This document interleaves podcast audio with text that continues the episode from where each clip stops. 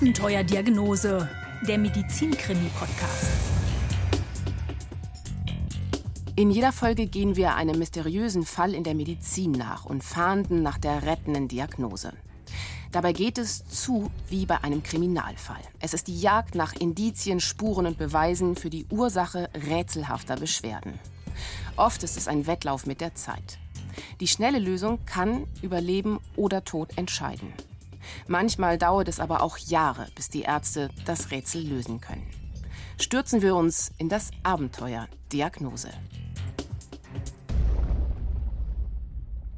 Heute geht es um gelbe Augen, mysteriöse Halluzinationen und zwei Ärzte, die wirklich jeden Stein umdrehen und alles versuchen, um das Leben eines Mannes zu retten, der wenige Tage zuvor noch gesund war wie ein Bär. Mein Name ist Anja Martini, ich bin Medizinjournalistin und bei mir ist Volker Präkelt. Hallo Volker. Hallo. Du bist Autor der heutigen Geschichte. Volker, erzähl mir bitte, wohin hat sie dich geführt? In ein ganz kleines Dörfchen, das heißt Fresendorf und liegt bei Rostock. Und etwas bei dieser Geschichte ist anders als bei den anderen Fällen. Mitunter erstrecken sich ja unsere Patientengeschichten über Monate, manchmal über Jahre. Und hier ist es äh, bis zur Diagnose fast ein Countdown. Nicht in Minuten, sondern in Tagen. Und äh, wie immer gibt es natürlich auch einige O-Töne von den Beteiligten, auch von den Ärzten zu hören. Volker, lass mich dich gleich mal ganz kurz unterbrechen. O-Töne, also Originaltöne von Ärzten, von Patienten. Wie kommt ihr eigentlich dahin, diese O-Töne zu finden? Ah, okay. Ähm, ja, es ist ja erstmal ähm, so ein etwas längerer Weg. Vielleicht hole ich mal ganz kurz aus. Also, ähm, wenn wir unsere Fälle halt ähm, wirklich recherchiert haben, dann fahren wir zunächst einmal zu den Protagonisten. In diesem Fall war das eben Fresendorf mhm. und äh, lernen die kennen halt. Und man muss sich erstmal so ein bisschen in die Augen schauen können und muss auch ein bisschen Vertrauen zueinander entwickeln, weil wir ja eine ganze lange Zeit miteinander dann auch verbringen werden. Und äh, dann werden die nach Hamburg eingeladen. Also jetzt äh, die in diesem Fall äh, der Patient und ähm, seine Freundin.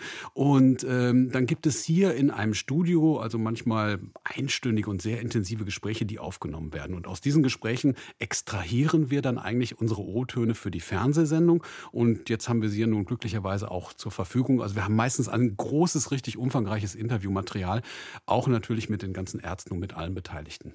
Und Besuch zu Hause, wie war das jetzt in diesem Fall? Also ich kann mich noch erinnern, das war im Sommer 2018, es war irre heiß und ähm, Ulf Jordan, seine damalige Verlobte Maria und äh, die Kinder Romy und Phil, die leben eben in einem kleinen Flecken in der Nähe eines ehemaligen Schlossgeländes in der Nähe von Rostock. So ein ganz netter Flachbau, ich glaube lindgrün gestrichen, ein kleiner Garten, nett eingerichtet. Und dass Kinder im Haus sind, das ist einfach nicht zu übersehen, weil draußen steht ein Planschbecken, dann gibt es ein improvisiertes Sonnensegel für den 16 Monate alten Phil. Und es ist, wie gesagt, heiß. Wir sitzen alle unter der Markise. Und mit dabei ist noch jemand, nämlich die Nachbarin und Freundin Bea. Die ist Arzthelferin, was nicht ganz unwichtig ist für den Fall und hat auch viel zu erzählen erzählen. Und zwischen ihr und Maria, ich weiß noch, da entbricht fast ein Rededuell. Sie stecken voller Erinnerungen und vieles muss raus. Und zum Teil sind das sehr, sehr traumatische Erfahrungen, die dann auch dann mit mir in diesem Fall dann nochmal beredet wurden. Und in dieser Geschichte geht es aber um Ulf, richtig? Genau. Und Ulf ist ein wirklich kräftiger Mann äh, von gesunder Gesichtsfarbe und mit hoher Stirn und wie ein Arzt ihn später bezeichnet hat, ein Bär von Mann. Und er und seine damalige Verlobte Maria haben sich auf der Arbeit kennengelernt. Sie arbeiten oder haben damals gearbeitet als Sozialpädagogen im Jugendamt, sind seit vier Jahren zusammen und haben vor 16 Monaten einen Sohn bekommen. Der trägt den Namen Phil. Und dann gibt es noch die sechsjährige Tochter Romy, die Maria in die Beziehung gebracht hat. Die Geschichte beginnt im Spätsommer 2017 und zwar mit großen Urlaubsplänen. Wir wollten gerade gemeinsam die Elternzeit verbringen, weil unser Sohn ähm, vor, im November 2016 geboren ist. Und da ging es darum, auch zu sagen, jetzt haben wir mal die Zeit, jetzt wollen wir in den Urlaub fliegen. Urlaubspläne. Das klingt in dieser Zeit, in dieser Corona-Zeit kaum vorstellbar. Ja, vor allen Dingen, äh, wenn es dann also nach Ägypten gehen soll, was eine richtig große Fernreise ist. Und äh, ja, die beiden hatten sich das vorgenommen und die Nachbarin und Freundin Bea will auch mitfahren. Die arbeitet als Arzthelferin, ein paar Häuser weiter beim Landarzt und hat zwei Wochen vor dem Abflug eine ganz wichtige Frage. Sag mal, Leutchen, wie steht's denn eigentlich mit den Impfungen? Mhm. Und da hat Ulf schon Schwierigkeiten, sein Impfbuch zu finden. Das äh, kommt mir irgendwie bekannt vor. Und ähm, als er es dann gefunden hat, sieht er auch, da gab es ewig keinen neuen Eintrag und äh, dringend erforderlich wäre zum Beispiel mal eine Impfung gegen Tetanus keine große Sache, wenn äh, die gute Freundin eben beim Landarzt arbeitet. Es gibt eine Vierfachimpfung und jetzt kommt das erste Datum. Das passiert am Montag, dem 18. September. Und schon in derselben Nacht geht es dem Familienvater plötzlich schlecht. Er bekommt auf einmal hohes Fieber, bis 41 Grad Fieber. Irgendwann helfen auch diese fiebersenkenden Mittel nicht mehr. Wir haben ganz klassisch Ibuprofen ihm gegeben und Wadenwickel gemacht und die waren innerhalb von drei Sekunden so heiß. Also für mich war es fast so wie in der Bratpfanne so heiß, ja. Ein hohes Fieber, naja gut, das kann eine normale Impfreaktion sein und das wird innerhalb von zwei Tagen weggehen. Doch diesmal ist das Fieber stetig geblieben und ist auch noch angestiegen. Also dann am nächsten Tag. Das wäre dann also Dienstag, der 19. September? Genau, da geht's wieder zum Hausarzt. Und der Hausarzt beruhigt, das kommt von der Impfung kein Grund zur Sorge. Und sollte sich das Ganze in drei Tagen nicht geben, mögen Sie doch einfach nochmal vorbeikommen. Und äh, die Arzthelferin und Nachbarin Bea wird natürlich auch befragt von der Familie, was kann da los sein? Erzähl mal was von deinen Erfahrungen, aber die ist eigentlich auch ganz entspannt. Auch ein sehr guter Freund, der die gleiche Statur hat wie der Ulf, wirklich, also fast könnten Brüder sein.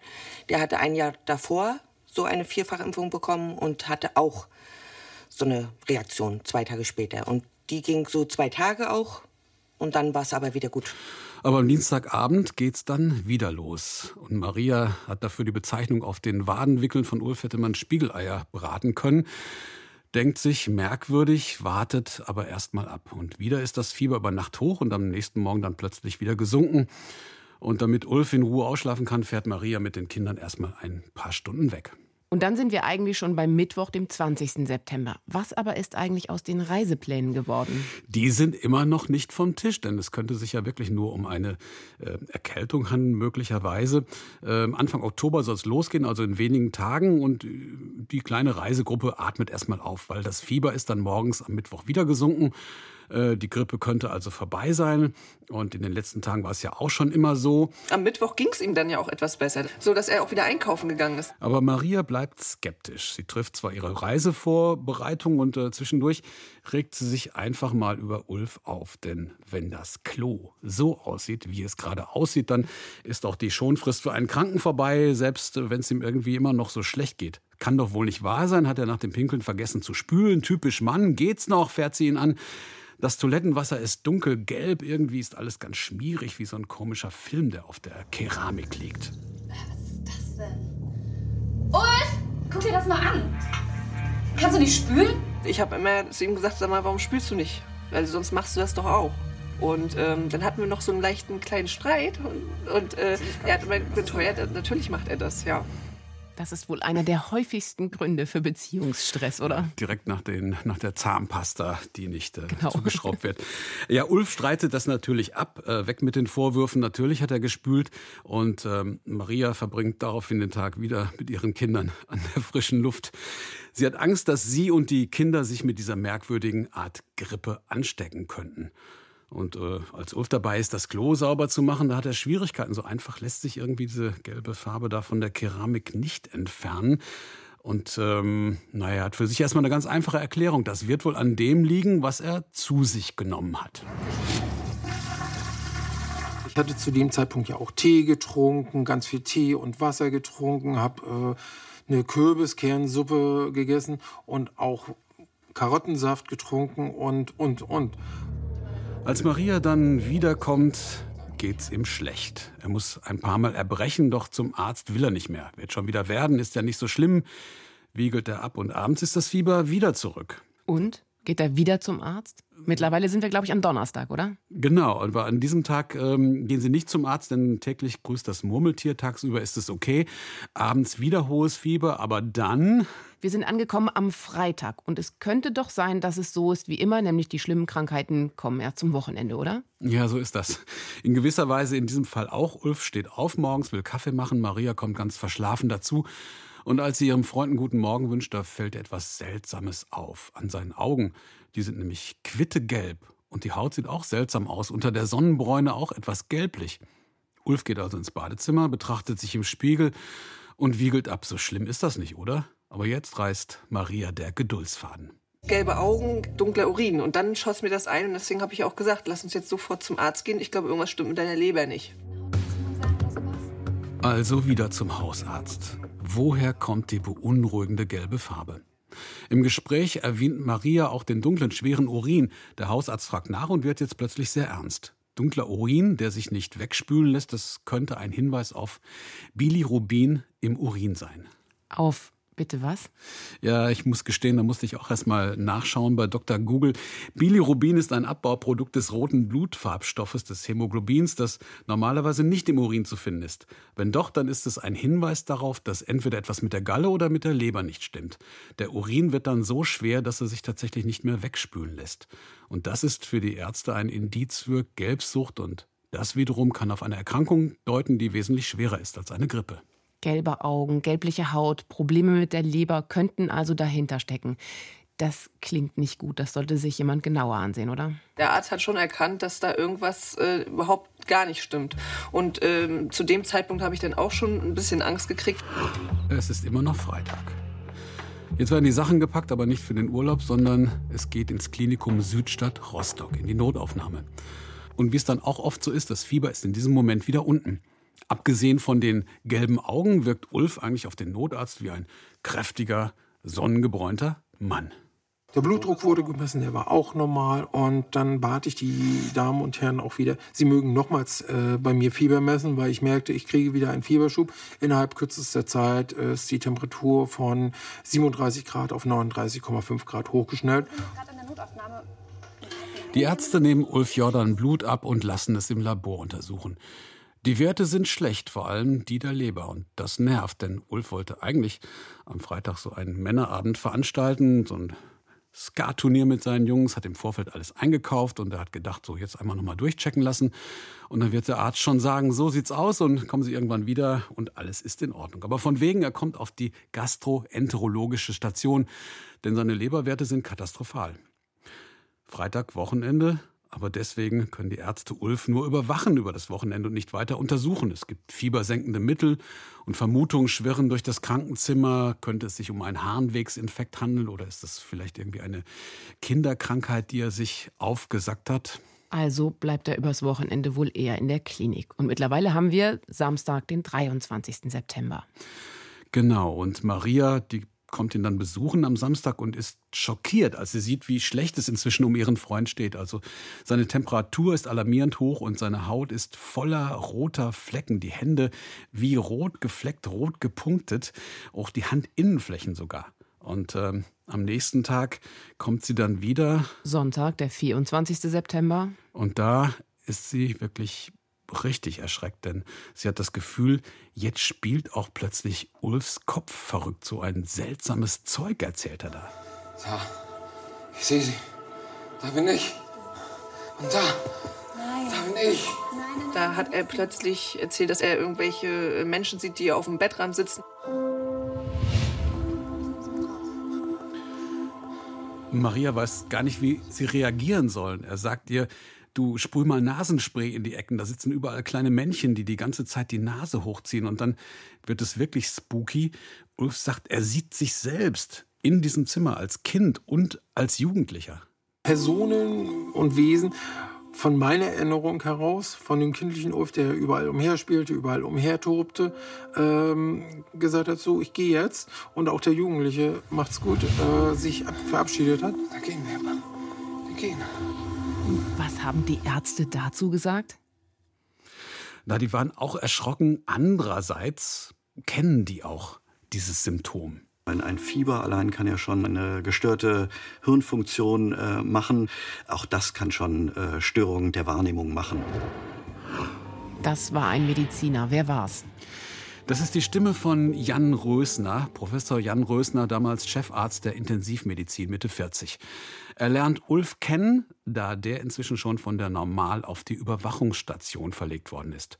Mittlerweile haben wir Montag, den 25. September und vermutlich ist auch der Chef der Intensivstation irgendwie ratlos. Man fragt sich ja, was ist die Ursache?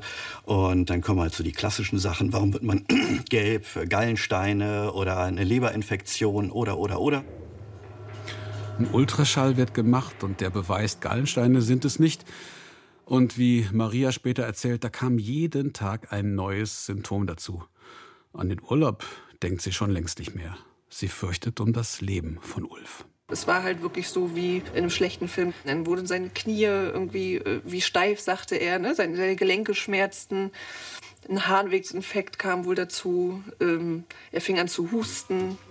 Und darum suchen die Ärzte jetzt in der Lunge. Sitzt dort möglicherweise ein Tumor, der bereits in die Leber gestreut hat? Sie schicken Ulf ins CT negativ. Die Ärzte stecken immer wieder die Köpfe zusammen, besprechen sich, steckt eine Infektion dahinter. Wenn ja, wo verbirgt sich der Infektionsherd? Denn auf den Bildern war bisher nicht zu sehen. Besonders natürlich um Leber und Nieren machen sich die Ärzte Sorgen. Die Leberwerte und die Nierenwerte äh, haben sich verschlechtert. Ich habe keine Luft mehr bekommen. Lässt in so einer Situation sofort eben an eine Sepsis denken. Das ist eine neue Stimme, die wir jetzt hören. Das ist die Stimme von Udo Brüderlein.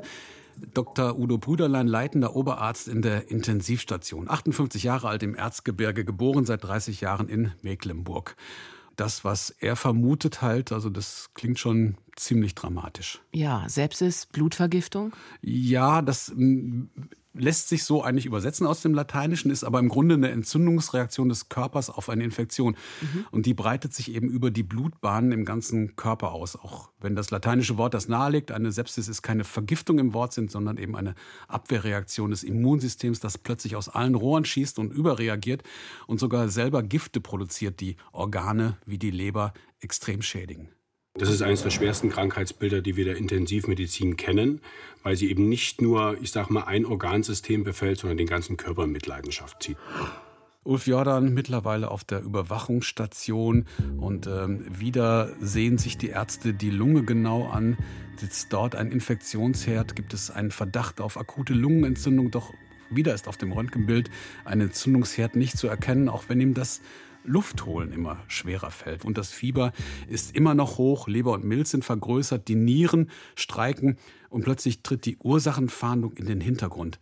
Denn mehrere Organe sind gefährdet und jetzt steht Ulfs Jordans Leben auf dem Spiel. Man spricht dann vom sogenannten Multi-Organversagen und das hat eben trotz modernster Medizin, trotz dass es also verschiedene Organunterstützungssysteme gibt, letzten Endes äh, Antibiotika etc., immer noch eine Sterblichkeit letzten Endes von 75 Prozent. Das heißt, drei von vier Patienten überleben das nicht. Vor einer Woche noch hat er sich auf den Urlaub gefreut. Jetzt geht es um sein Leben. Und wie geht es Maria? Ja, die findet natürlich keinen Schlaf mehr. Die googelt im Internet, die durchforstet Krankenakten, um irgendwo einen Hinweis zu entdecken. Die grübelt, kann es vielleicht an der Impfung liegen? Und doch da haben die Ärzte energisch die Köpfe geschüttelt. Und sie hat aber besonderes Vertrauen zu Udo Brüderlein, also von dem sie später sagt, ich hatte das Gefühl, der, der wohnt da irgendwie auf der äh, Intensivstation. Und er hat sie auch dann immer wieder aufgebaut und hat ihr gesagt, äh, du, wenn man auf einer Intensivstation ist, dann heißt es doch nicht, dass man gleich sterben muss. In der Nacht von Montag auf Dienstag erhält sie dann eine dramatische SMS von Ulf ich verspreche dir, ich werde nicht sterben, äh, wir kämpfen beide zusammen. Und da habe ich nochmal geantwortet, ich werde die ganze Nacht für dich mitkämpfen. Und das war auch die Nacht, wo er dann ins Koma gelegt wurde, wo ich zu Hause Nervenzusammenbruch hatte. Das war so eine Parallele. Wir sind beide irgendwie ineinander zusammengebrochen in der Nacht. Und ab dem Tag danach war nichts mehr, wie es war. Der Tag danach war Dienstag, der 26. September. Mhm. In dieser Nacht, hast du mir erzählt, haben die Intensivmediziner Ulf Jordan auf die Intensivstation verlegt und ihn in ein künstliches Koma versetzt. Drohendes Organversagen, Schwierigkeiten beim Atmen, das klingt nicht gut.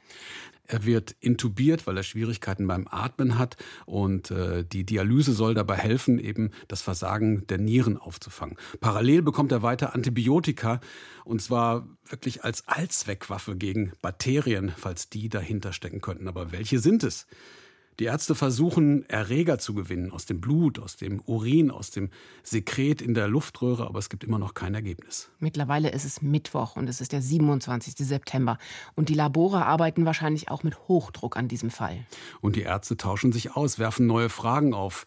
Ist Alkohol im Spiel gewesen? Sind Drogen im Spiel gewesen? Ist Ulf Jordan mal in die Tropen gereist? Nein steckt vielleicht eine Vergiftung dahinter? Hat er Pilze gesucht und gegessen? Wer könnte das wissen? Naja, Maria wahrscheinlich oder vielleicht ihre Eltern, die Nachbarn. Ja, alle werden befragt und ähm, da kommt aber nicht viel bei raus, außer dass er äh, im Wald Brombeeren gepflückt hat und Maria erinnert sich an Rehe, die sie gesehen haben und an diese komische Spinne im Garten. Da hat sie noch gescherzt. Ich glaube, wir haben eine Tropenspinne im Garten und ein Foto gemacht, aber das ist natürlich alles absurd. Andererseits ist Ulf auch ein Naturbursche, der ist auf dem Land aufgewachsen, vielleicht gab es Kontakt mit Tieren, besonders Nagetiere können ja gefährliche Bakterien übertragen und systematisch prüfen die Ärzte alle in Frage kommenden Krankheiten. Also auch in solche Exoten wie, wie Tularemie zum Beispiel, ja, also durch Nagetiere eine übertragene Erkrankung, die also letzten Endes auch äh, mit so einem ähnlichen Bild einhergehen kann, mit schweren Krankheitsverläufen. Eine neue Krankheit. Tularemie. Das ist eine tödlich verlaufende Krankheit bei Nagetieren und Hasenartigen, sagt Dr. Google, auch Hasenpest genannt kann auf den Menschen übertragen werden. Zum Beispiel im Herbst 2018, ich habe nochmal nachgeschaut, da erkrankten in Bayern mehrere Jäger nach einer Hasentreibjagd. Aber bei Ulf sprechen auch in diesem Fall die Blutproben dagegen. Dann ist das Hunter-Virus im Gespräch, das durch Ratten- oder Mäusekot übertragen wird. Lässt sich durch eine Blutuntersuchung nachweisen, aber auch Und? negativ. Hm. Ulf bekommt mittlerweile alles an Medikamenten, was ihm auf Verdacht helfen könnte. Virostatika, Antibiotika, Mykostatika, also Antipilzmittel aber nichts hilft. Und inzwischen ist es Donnerstag, der 28. September. Und Maria traut sich endlich mal, Ulf auf der Intensivstation zu besuchen. Und sie ist völlig geschockt über den Gerätepark. Sie zählt ungefähr 15 Schläuche, die in Ulfs Körper führen. Am dritten Tag des Komas, da hatte mich persönlich Dr. Brüderlein zur Seite genommen, hat uns dann erstmal erklärt, wie ernst die Situation aussieht und dass sie halt wirklich gar nicht wissen, was er hat. Also, dass sie völlig in alle Richtungen überlegen und dass ich bitte bis ins Detail mir überlegen soll, was wir die letzten Wochen gemacht haben. Wahrscheinlich denkt sie an nichts anderes mehr. Wie geht es Ulf? Bekommt er etwas mit?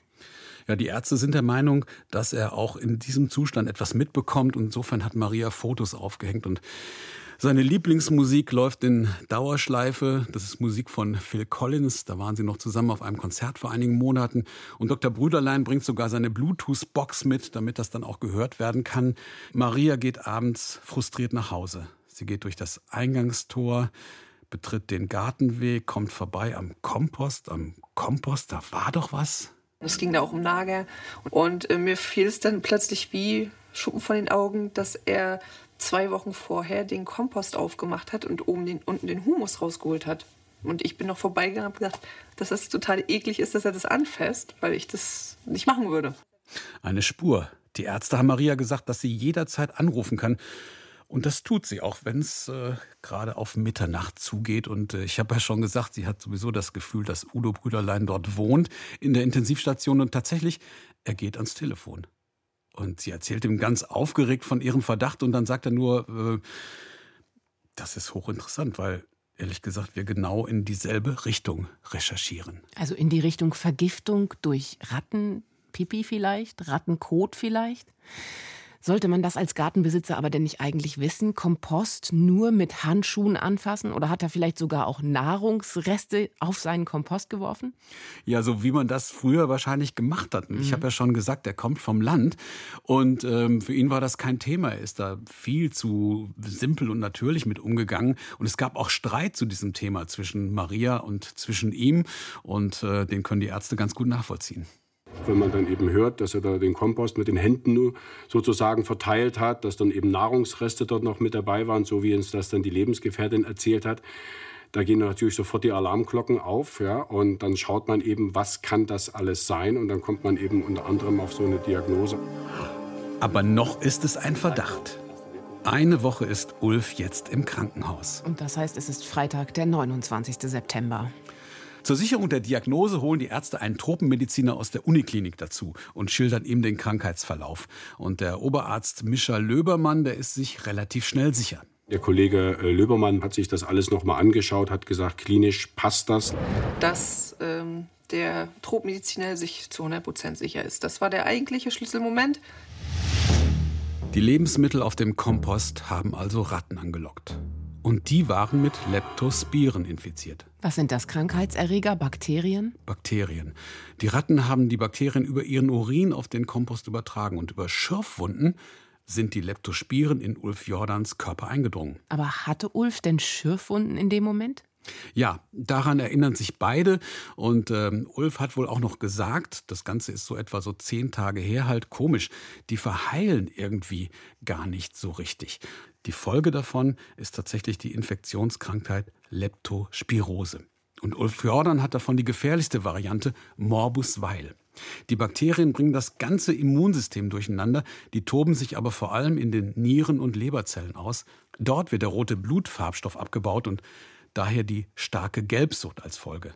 Aber auch andere Organe wie Herz, Lunge und Nieren werden attackiert und zudem kann der Immunprozess eine Hirnhautentzündung auslösen und das erklärt dann natürlich auch die Halluzinationen. Also wie die Ärzte hinterher gesagt haben, mit diesem schönen Begriff ein Potpourri an Symptomen, also bis hin zu eingebluteten Bindehäuten im Auge oder Entzündungen im Auge, eine enorme Bandbreite und deswegen eben auch so richtig schwierig zu diagnostizieren. Da war erstmal Beruhigung da. Man diagnostiziert ja über mehrere Tage und hat immer noch keinen Namen, was das Ganze ist. Und äh, als sich dann die Organsysteme auch noch stabilisierten, dann, dann habe ich gemerkt, wie die Anspannung so abfiel.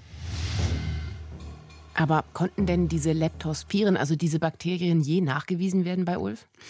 Leider nicht. Der Beweis blieb aus, denn seit dem vorsorglichen Sperrfeuer durch die Antibiotika sind die Leptospiren nicht mehr nachzuweisen. Und das hat es den Ärzten so schwer gemacht, diese Bakterien zu identifizieren. Und das Gute, tatsächlich wird Ulf schon seit einem Tag mit einem bestimmten Antibiotikum und mit Immunsuppressiva behandelt. Das heißt, es könnte ihm bald wieder besser gehen. Die Ärzte, äh, Professor Rösner und Dr. Brüderlein, sind sich sicher, die lebensbedrohliche Entzündung ist endlich unter Kontrolle. Und jetzt müssen sich die Organe erholen, auch wenn das seine Zeit braucht. Er lag da wirklich noch im Koma an der Beatmung und 40 äh, Prozent Lungenfunktion nur noch gewesen, überall Blut auch in, in den Behältern von der Lunge und es, es war noch ganz kritisch. Es hat auch niemand gesagt, dass er über den Berg ist. Es dauert Wochen. Dann kommt Maria mit seinem Sohn Phil und das ist äh, wirklich für alle ein sehr, sehr ergreifender Moment gewesen, weil sie konnten endlich wieder miteinander reden. Und sie war nach vier Wochen, ohne miteinander verbal kommuniziert zu haben, auf einmal total baff. Und es rannen einfach nur kleine Diamanten aus ihren Augen. Ja, so langsam erholen sich dann seine Organe wieder und es geht ihm besser und ja, der Countdown ist Vergangenheit. Aber deine Geschichte macht jetzt einen großen Zeitsprung. Ja, bis Weihnachten. Mhm. Denn erst Weihnachten ist er wieder zu Hause. Also denk mal, Sie wollten im Sommer in den Urlaub fahren. Weihnachten ist er erst wieder zu Hause. Und er sagte so ganz salopp, das habe ich noch gefunden in dem Manuskript, ja, das war doof. Keiner konnte den Weihnachtsmann spielen, weil ich hatte ja keinen Bauch mehr. Er hat nämlich 30 Kilo abgenommen. Und lass mich raten, zu Weihnachten hat er Handschuhe geschenkt bekommen, Gartenhandschuhe?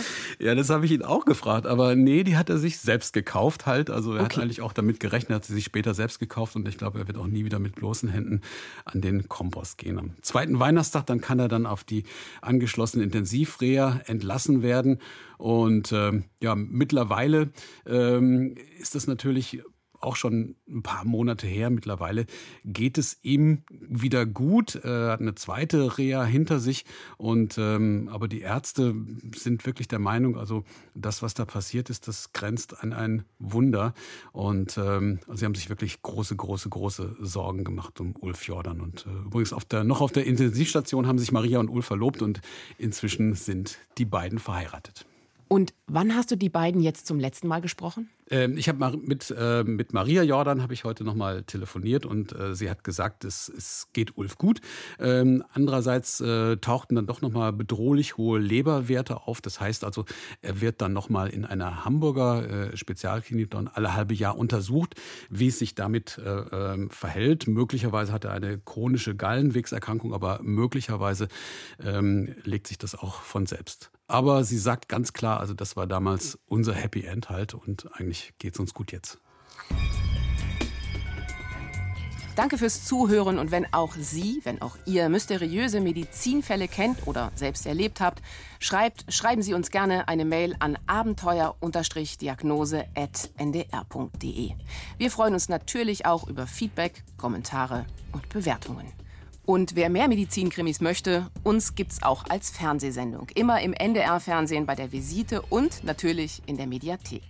Das war Abenteuerdiagnose, der Medizin-Krimi-Podcast für heute.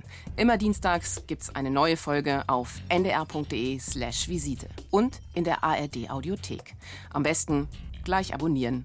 Bis zum nächsten Mal.